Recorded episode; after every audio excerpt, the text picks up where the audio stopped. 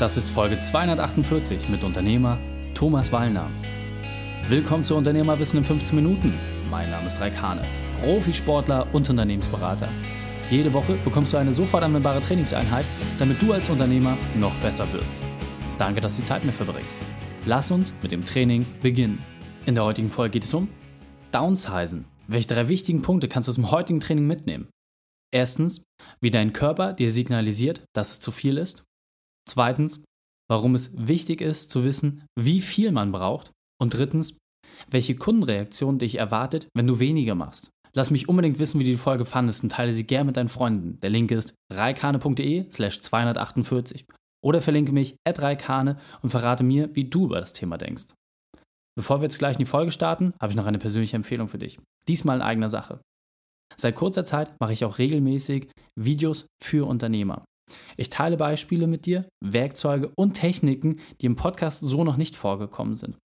Das heißt, wenn du mich face-to-face -face erleben möchtest, dann folge mir bei Facebook, Instagram oder auch bei YouTube unter meinem Namen Raikane. Dort bekommst du dann in gewohnt kurzer und knackiger Form Videoinhalte, damit du als Unternehmer noch besser wirst. Verknüpfe dich einfach mit mir bei Facebook, Instagram und YouTube oder nutze die Links in den Shownotes. Willkommen, Thomas Wallner. Bist du ready für die heutige Trainingseinheit? Selbstverständlich. sehr gut, sehr gut. Thomas, mal lieber, dann erzählen Zuhörer noch einmal bitte, was sind die drei wichtigsten Punkte, die wir über dich wissen sollten? Also, ich bin beruflich in der Endoskopie, Industrieendoskopie, also die Magen-Darm-Spiegelung für die Kraftwerke und Raffinerien. Bin zum zweiten Mal verheiratet und habe vier Kinder. sehr, sehr gut. Und äh, wir kennen uns äh, über den Sport tatsächlich. Wir spielen seit vielen, vielen Jahren Squash zusammen. Äh, mein Mannschaftskapitän sitzt vor mir und äh, haben viele tolle Dinge zusammen erlebt. Und vielleicht kannst du uns noch mal ein bisschen abholen, dein berufliches Thema. Was ist da deine spezielle Expertise? Was genau machst du dort eigentlich? Also ich bin gelernter Flugtriebmechaniker bei der Lufthansa und somit bin ich also fachlich äh, aus dem Maschinenbau, habe das auch noch mal mit einem Techniker abgeschlossen, habe dann aber äh, die optische Laufbahn eingeschlagen, weil Endoskope bei der Lufthansa schon wichtig waren. Fand ich hochinteressant. Ist eine Prüfung von Turbinen oder Getrieben das habe ich dann bei Olympus als Außendienstler durchgeführt. Dann gab es äh, die Rezession in den 80ern, Ende der 80er, 89, wo nicht mehr so viel Geld vorhanden war. Und mhm. dann ist mir aufgefallen, dass die Prüfungen ja nach wie vor notwendig waren, aber sich keiner die Endoskope kaufen wollte, mhm. weil sie halt sehr teuer sind. Und dann ist mir die Dienstleistung sozusagen dazu eingefallen. Und das habe ich dann seit 1994 praktisch durchgeführt. Mhm. Und was ich sehr spannend fand, äh, also gerade so deine unternehmerische Historie, äh, die ist ja wirklich sehr, sehr bunt. Also du hast ja wirklich viele Dinge erlebt. Äh, ich freue mich immer über die Geschichten, die du dann irgendwie so am, am Stammtisch auch erzählst. Ähm, kannst du vielleicht nochmal kurz sagen, wie groß war der Laden in der Spitze, dass man da mal so ein bisschen das, das verstehen kann, was ihr da nachher auch alles gedreht habt? Also es gab ja dann ein amerikanisches Unternehmen, was drei Unternehmen gemerged hat und ich habe dann sozusagen diese drei Unternehmen geführt. Am Ende des Tages waren das ungefähr 130 Leute. Hm, wahnsinnig groß. Also ähm, da ist schon einiges passiert. Und ähm, ich sag mal, einen Laden aufzubauen von, ne, man startet selbst, dann 130 Angestellte auf einmal, da verändert sich ja auch viel. Vielleicht kannst du uns nochmal abholen, was war da so dein Tiefpunkt? Was war deine berufliche Weltmeisterschaft, deine größte Herausforderung und wie bist du damit umgegangen? Also die Herausforderung ist sicherlich, dass man vom fachlichen immer mehr wegkommt. Das heißt, das, was die Expertise früher ausgemacht hat, dass man qualitativ auf höchstem Niveau äh, mit den Kunden sich unterhalten musste und konnte, äh, das hat sich dahingehend verändert, dass man immer mehr verwaltet hat. Man hat Menschen verwaltet, man hat Unternehmen buchhalterisch verwaltet. Man kommt so ein bisschen weg von der Sache und äh, muss sich dann sozusagen neuen Aufgaben stellen. Mhm. Und ähm, irgendwann hast du für dich auch festgestellt, dass das ja auch nicht unbedingt dem Naturell entspricht, warum du auch angetreten bist. Also dass da irgendwie auch eine Veränderung ist, dass auch viele Herausforderungen auf dich gewartet haben, ähm, die vielleicht gar nicht mehr der Grund waren, die, die, für die Freude, die du gehabt hast. Du hast es ja mit dem Wort Downsizing so ein bisschen im Vorgespräch äh, formuliert. Kannst du uns da vielleicht noch mal ein bisschen abholen, als du für dich beschlossen hast, dass das nicht mehr ist? A, was war dieser Punkt, wo du gesagt hast, okay, ich brauche hier eine Veränderung und wie bist du dann losgegangen? Wie hast du das für dich umgesetzt? Also wie ich schon eingangs sagte, äh, Downsizing bedeutet für mich, dass man sich einfach mal wieder auf den Prüfstand stellt und sagt, was brauche ich wirklich? Was möchte ich wirklich? Und wie kann ich das umsetzen? Und äh, ich habe mich in erster Linie ähm, nach all den Herausforderungen nicht mehr wohlgefühlt. Ich habe also äh, körperliche Schwierigkeiten bekommen, wie Migräne, Kopfschmerzen, Gelenkschmerzen, die letztendlich daran auch lagen, dass man sehr viel geflogen ist, man war körperlich sehr viel unterwegs, äh, sehr viel unter Stress. Und äh, das hat wirklich dazu geführt, dass ich mich dann äh, auch äh, sozial letztendlich äh, von einer Ehe verabschieden musste. Mhm. Und das wiederum hat dazu geführt, dass äh, man darüber nachdenkt, äh, was ist jetzt wirklich noch wichtig und ist man das noch und will man das noch, was man da gerade macht. Und das habe ich äh, dann ziemlich deutlich äh, heruntergestuft und habe mir gesagt, okay, ich möchte meine Qualität, das, das, was ich wirklich kann, bewahren und das, was ich nicht kann, würde ich gerne über Bord werfen. Und das war letztendlich ein großes Unternehmen. Ich mhm. mache ja heute noch die gleiche Unternehmung wie damals. Mit mhm. 130 Leuten mache ich das heute mit 3, 4, 5 Leuten. Mhm. Ähm, bin aber ganz anders aufgestellt. Okay. Und also ich habe das äh, Beispiel mit äh, Nils Kato, der hat äh, ein ähnliches Thema schon gehabt. Das war einem der vorherigen Interviews. Du bist ja auch jemand, der die Dinge auch gerne selbst erledigt. Ja? Also der gerne sagt, so mir macht das ja auch Spaß, mit diesen Gerätschaften unterwegs zu sein ich kann mir das so schwer vorstellen, wenn du auf einmal so ein Riesenunternehmen hast, also da spielen ja auch ganz andere Gewinne eine Rolle mit. Ja, du hast ja auch ein ganz anderes äh, finanzielles Statement, wo du hast dieses Jet-Set-Leben, wo man sagt, boah, das will jeder irgendwie haben, aber du hast natürlich auch diese ganzen Schattenseiten. Was war dann dieser, dieser ausschlaggebende Punkt, dass du sagst, okay, ich will jetzt diese Veränderung haben? War es das Körperliche, war es das Soziale? Was war für dich dieser Punkt, wo du gesagt hast, okay, jetzt brauche ich die Veränderung und wie hast du dann diesen ersten Schritt daraus ausgelöst? Also sicherlich war entscheidend, dass ich gemerkt habe, dass ich gar nicht so viel brauche. Mhm. Also das sind schicke Autos, äh, viel Fliegen, viel Reisen, äh, nett essen. Äh, das brauch, brauchte ich nachher nicht. Denn ich hatte im Sozialen gute Gespräche, ich habe gute Freunde, interessante Freunde, die waren vollkommen ausreichend. Und die waren auch letztendlich, wurde das aufgrund meiner Tätigkeiten immer weniger, dass ich immer weniger mit denen gesprochen habe und ich wollte wieder mehr mit denen zu tun haben. Äh, das war der erste Punkt. Der zweite Punkt war sicherlich, dass ich äh, mit, mich mit einer neuen, eine neue Frau kennengelernt habe und mich mit der Frau zusammengesetzt habe und wir wirklich mal diskutiert haben, was wollen wir denn eigentlich? Mhm. Und wir wollten unseren Standard eigentlich so weiterhalten, den wir zu diesem Zeitpunkt hatten. Und äh, das war das größte Ziel. Das hat dazu geführt, dass wir weniger Zeit äh, im, im, Beruflichen aufgewandt haben und dafür mehr Freizeit hatten. Hm. Das ist immer Life-Work oder Work-Life-Balance ist ja bekannt.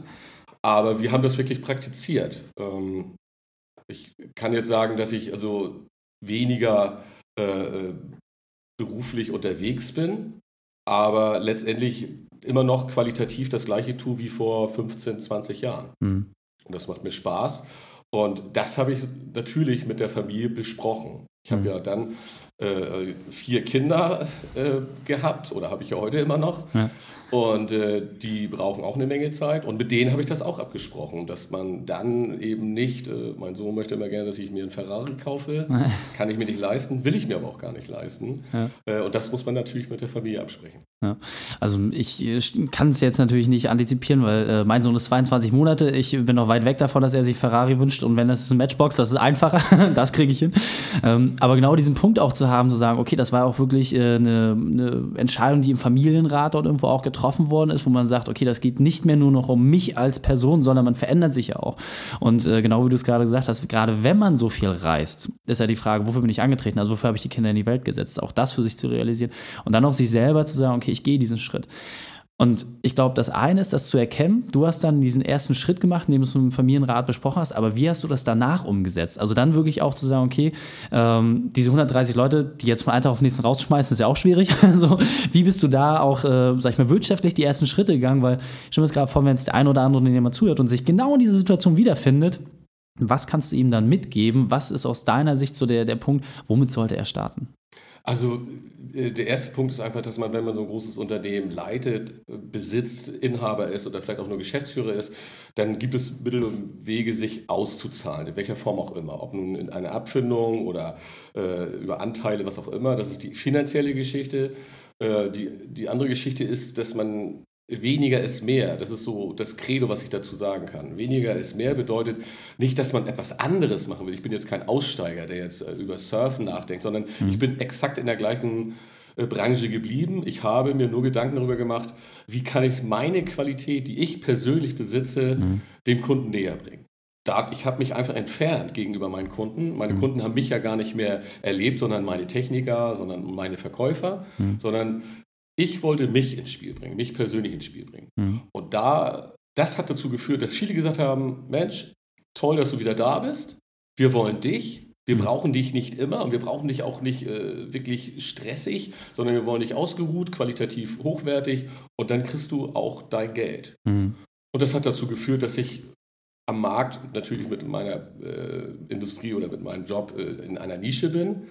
Aber es hat dazu geführt, dass ich äh, gute Preise erzielen konnte für das, was ich tue. Mhm. Und das hat mir am Ende des Tages gereicht. Mhm.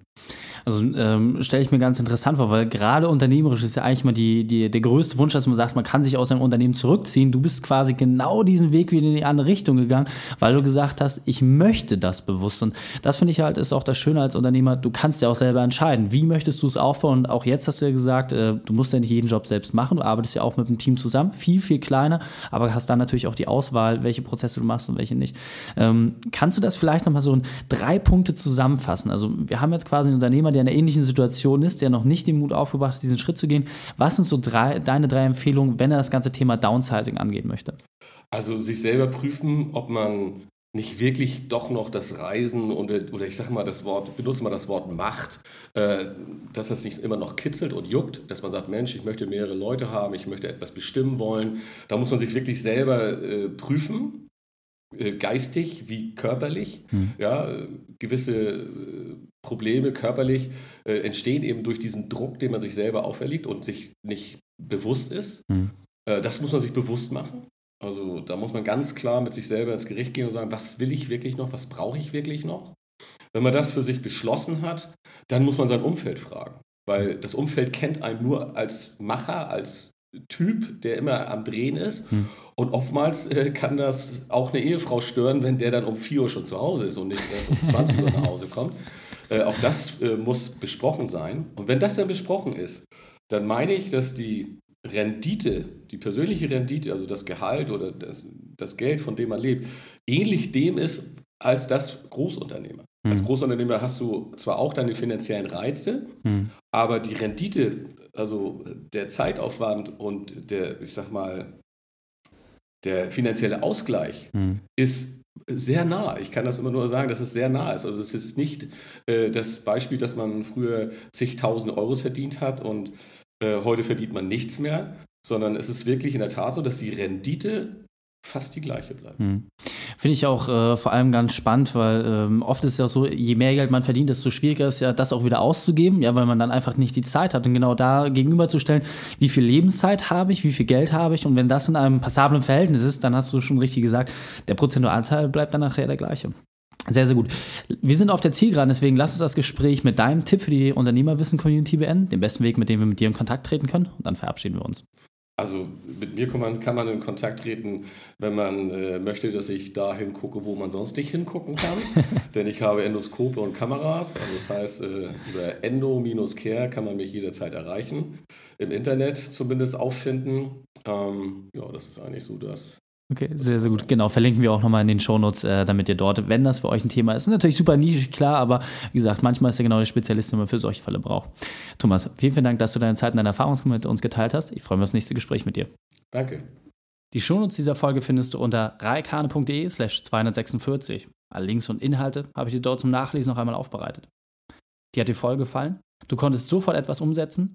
Dann teile diese Folge mit jemandem und sei ein Held für diese Person. Einfach die Podcast abonnieren unter reikane.de slash podcast. Du kannst mehr über mich erfahren bei Facebook und Instagram und von dort aus auch ganz leicht die Folge mit deinen Freunden teilen. Ganz wichtig, wenn du von dem Thema wirklich begeistert bist, dann schreibe mir gerne eine Bewertung bei iTunes. Denn ich bin hier, um dich als Unternehmer noch besser zu machen. Danke, dass du die Zeit mit uns verbracht hast. Das Training ist jetzt vorbei. Jetzt liegt es an dir. Und damit viel Spaß bei der Umsetzung.